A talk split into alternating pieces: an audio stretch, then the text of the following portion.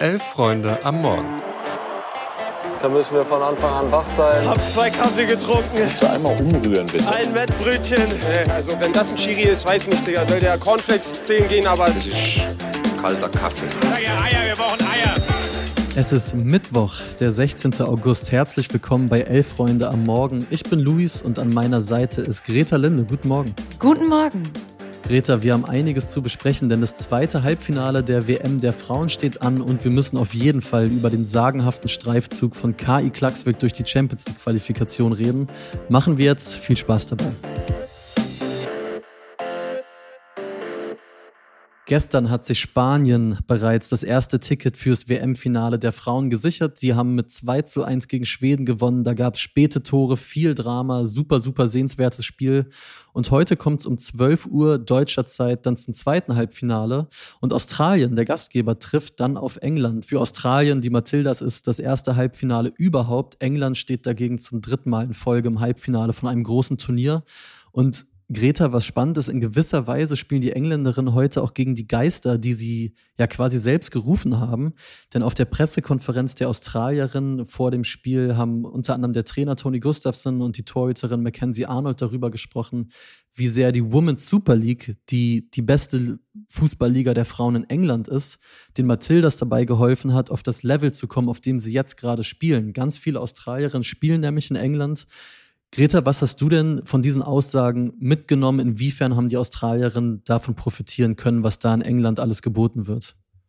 Ja, Louis, du sagst es schon, es spielen relativ viele der Matildas in England. Also neben Mackenzie Arnold beispielsweise auch Sam Kerr, die bei Chelsea spielt und ja so ein bisschen der Star der Matildas ist. Mhm. Was Mackenzie Arnold meinte, war, es ist eine andere Welt. Also zum einen, was die individuelle Klasse angeht, als auch Frauenfußball im Allgemeinen. Und Gustafsson hat dann noch ergänzt, dass beispielsweise das Scouting viel besser sei, dass viel mehr in den Frauenfußball investiert werde, mehr Ressourcen da sind, dadurch auch mehr Spielerinnen das Ganze in Vollzeit als echten professionellen Beruf ausüben können es bessere Trainingsplätze gibt, also von vorne bis hinten quasi das Ganze professioneller läuft. Mhm. Aber er meinte auch, dass er glaubt, dass Australien am Anfang dieses Weges steht.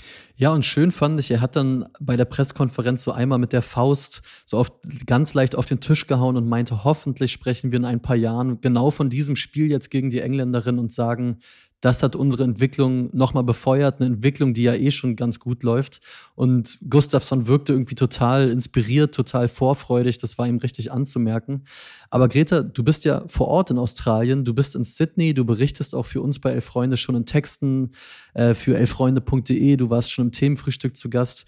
Wie erlebst du denn gerade diesen Hype um die Matildas und hast du das Gefühl, die könnten das wirklich packen, die könnten auch wirklich ins Finale gehen? Du sagst es, der Hype ist riesig. Man sieht es zum einen in der Öffentlichkeit. Man kann eigentlich nicht, nicht mehr in die Stadt gehen und mitbekommen, dass dieses Turnier gerade stattfindet. Also von Fahnen über Leute in Trikots.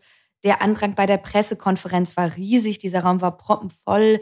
In Bussen hängen irgendwelche Poster mit Go Matildas. Also das Turnier ist inzwischen wirklich überall. Man merkt das auch daran, wie das Spiel heute übertragen mhm. werden wird. Also zwei große Fußballstadien in Sydney machen ihre Pforten auf, bieten ein kostenloses Public Viewing an. Die offizielle Fanmeile wird wahrscheinlich komplett voll sein. Viele Pubs, die sonst überhaupt keine Sportereignisse, zumindest kein Fußball zeigen, werden das übertragen. Und ich kriege es auch in meinem persönlichen Umfeld mit, dass Leute, die sonst gar keine Fußballfans sind, gerade im völligen Matildas-Rausch sind und sich dieses Spiel unbedingt angucken wollen. Also ja, der Hype ist da. Man könnte jetzt natürlich sagen, dass das auch lähmend sein kann, mhm. weil auch viel Erwartungshaltung da ist.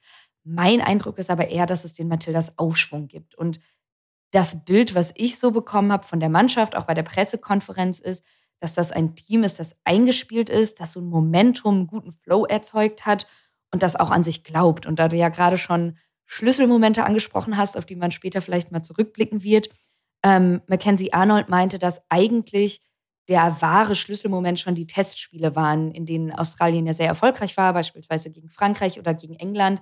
Und dass es da in der Kabine so einen Moment gab, wo allen wohl bewusst geworden ist, hier läuft es gerade gut und wir können da wirklich was packen. Okay, klingt spannend. Wir wünschen dir auf jeden Fall schon mal ganz, ganz viel Spaß im Stadion. Du wirst ja die große Freude haben, vor Ort zu sein und dann wirst du hier oder im Themenfrühstück auch sicher davon erzählen. Genau, ich werde berichten. Sehr, sehr schön. Dann lass uns mal weiter gucken, Greta, und wir wechseln mal den Kontinent und gehen nach Europa.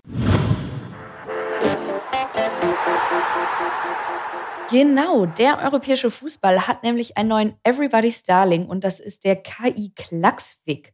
Das ist der Meister der Färöerinseln. Der hat zwar das Champions League Qualifikationsrückspiel gegen Molde nach Verlängerung mit 0 zu 2 verloren und scheidet damit aus, aber die Conference League hat der Club sicher und theoretisch kann er es auch noch über die Qualifikation in die Europa League schaffen.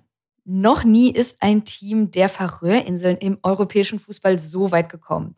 Erstmal hat Klaxvik den ungarischen Vertreter Ferenc Varos Budapest rausgeschmissen, dann den schwedischen Vertreter BK Hecken und das Ganze, obwohl im Team mehr Studenten als Profis spielen mhm. und der beste Torschütze Fischer ist und der Torhüter zuletzt noch als Innenverteidiger gespielt hat, und zwar in der fünften Liga Norwegen. Was glaubst du denn? Was bedeutet das für den Fußball der Färöerinseln? Ja, es ist so, so eine schöne Geschichte, aber ich glaube, für uns hier aus der Ferne, uns fällt es einfach schwer, das zu beurteilen. Das können wir, glaube ich, von hier gar nicht. Deswegen aber haben wir jemanden gefragt, der das kann. Und zwar Kevin Schindler. Viele von euch werden den noch kennen als ehemaligen Fußballprofi. Und heute ist er im Staff von der U23 von Werder Bremen aktiv. Er hat aber auch zwei Jahre lang auf der Färöerinsel gearbeitet und war da im Trainerstab von HB Torschaven dabei. Und wenn man ihn so über diese Entwicklung reden hört, bekommt man das Gefühl, für ihn ist das jetzt gar nicht so überraschend.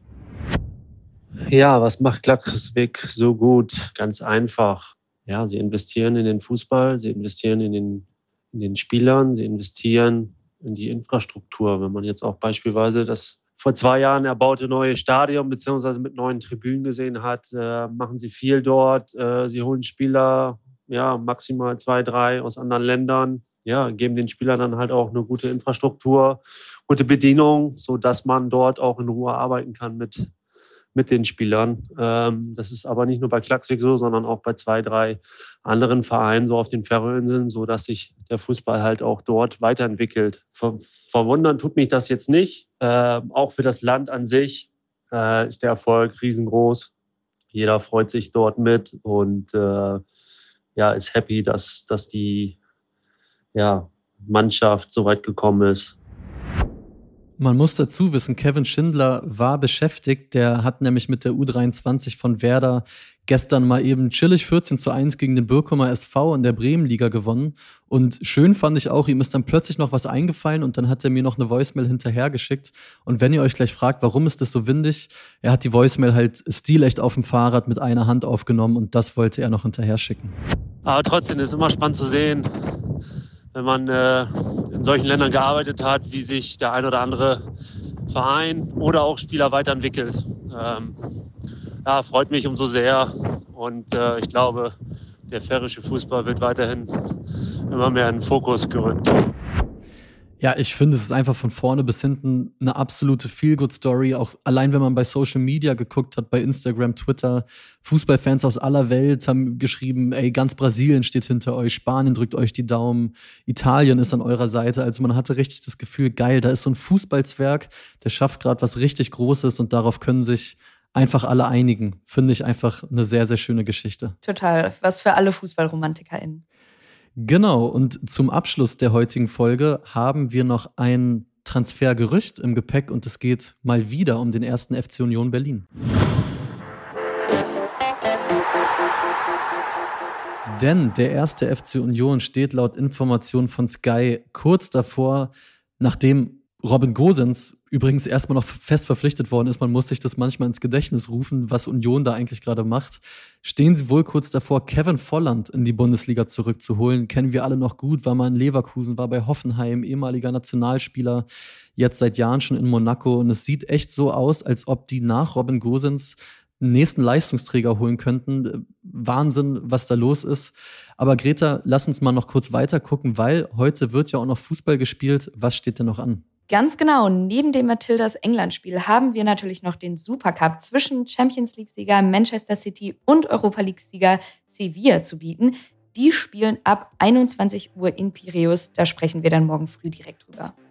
Genauso machen wir es und für euch alle da draußen nur der Hinweis, wenn ihr Hobbymanager seid, gerne Communio spielt oder Kickbase, dann unbedingt heute das Themenfrühstück hören. Das findet ihr ab circa 11.30 Uhr in genau diesem Podcast-Feed hier bei uns bei Elf Freunde täglich, weil Max Dinkelacker und Tobi Ahrens sprechen mal darüber, welche Spieler könnten durchstarten in der Bundesliga, von wem solltet ihr lieber die Finger lassen.